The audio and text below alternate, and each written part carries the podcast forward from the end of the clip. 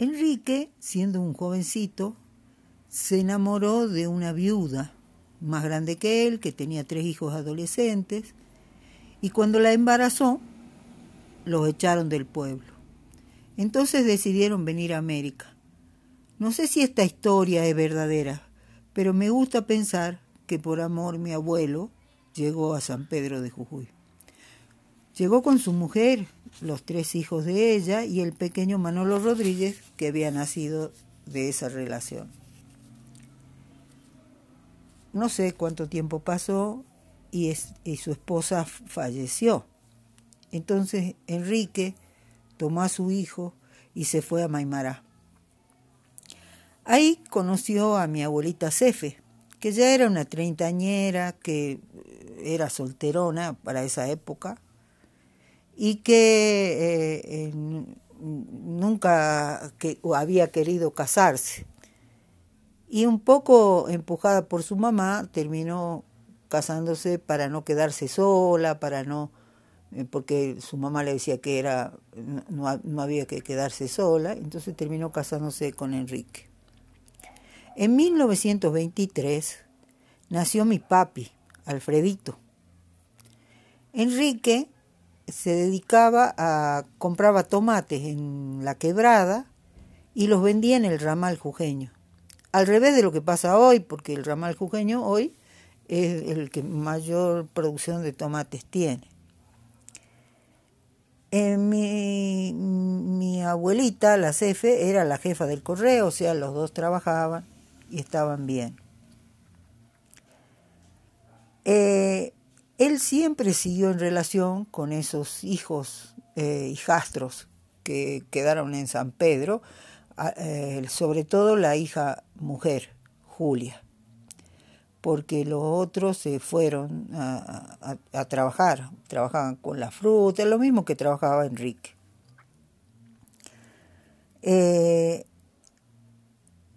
por supuesto, Enrique se tomó hasta el agua de los floreros, al parecer, y eh, terminó con una cirrosis. Se decía en ese momento que tenía hidropesía, que es la citis de la cirrosis. Lo vieron muchos médicos y no y, nadie le dio, nadie le, le dijo nada, nada halagüeño, hasta que con la ayuda de toda la familia lo llevaron a Buenos Aires y ahí confirmaron el diagnóstico. No había nada que hacer. Así que se volvía a Jujuy en tren.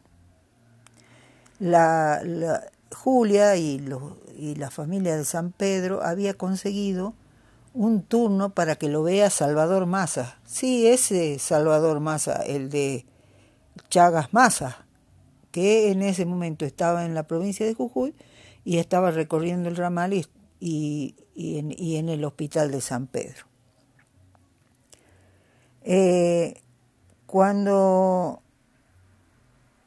como él no estaba bien, estaba muy mal, lo llevaron a, Alfredito, a mi papá, eh, mi abuelita lo llevó a Güemes.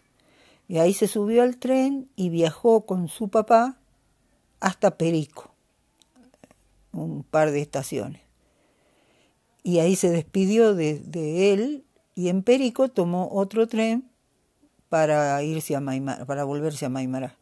Mientras que eh, Enrique siguió a San Pedro para estar en, para ese turno con Massa.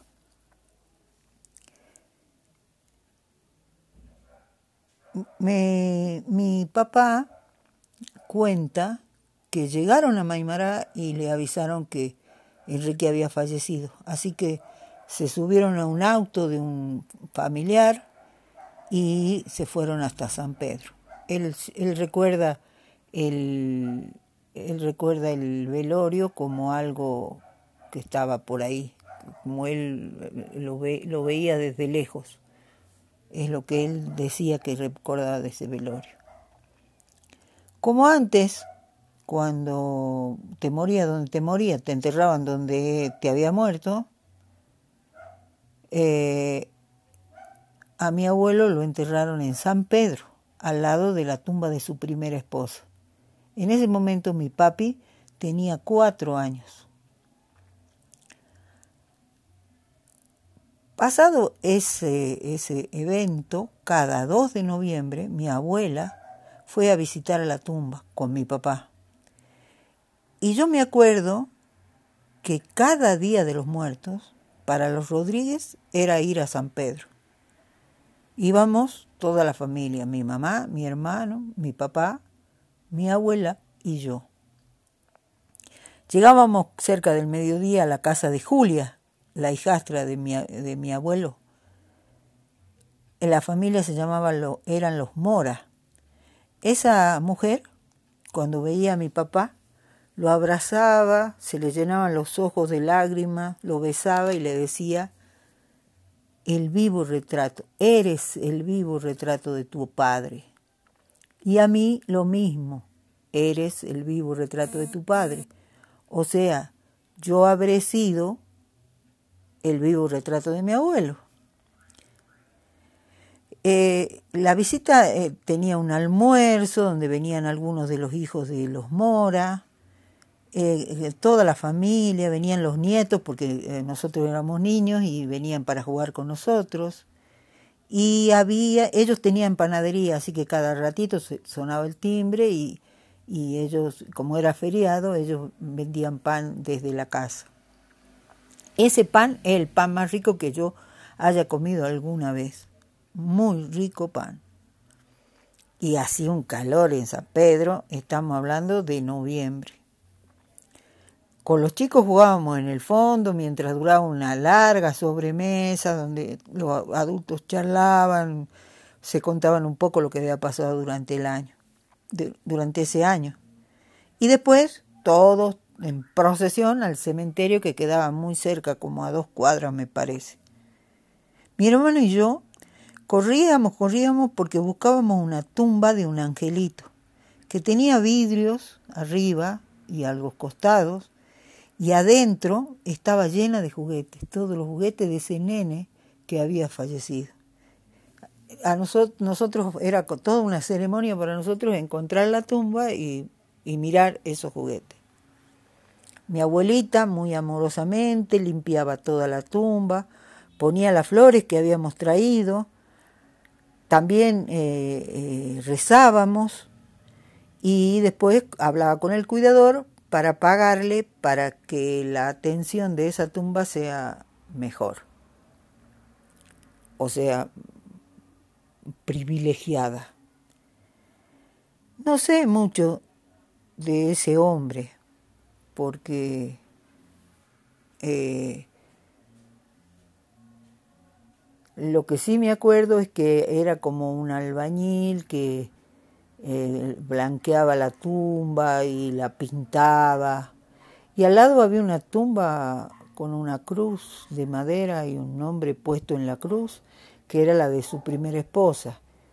Y Julia siempre se quejaba de que su marido, ni sus hijos, ni nadie de la familia le daba bola a su mamá. Y ella decía, a mí me entierran ahí. Y así fue. Después, al atardecer, después de tomar la leche con ese pan tan rico, nos volvíamos para San Salvador. No sé mucho de mi abuelo, de ese hombre.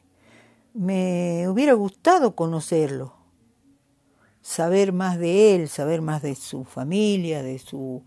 Él era gallego, es lo que sé, había vivido en Asturias, pero no sé mucho más. Me hubiera gustado conocerlo. Aprendí a honrar lo muerto y mi abuelita me enseñó a quererlo con lo poco que ella o nosotros teníamos de conocimiento de ese hombre. Cuando mi abuelita murió, yo tenía 14. Después falleció Julia y la enterraron ahí, al lado de mi abuelo. Y poco a poco dejamos de ir a San Pedro. Probablemente lo único que me queda de Enrique es mi imagen como decía Julia, el vivo retrato de mi abuelo.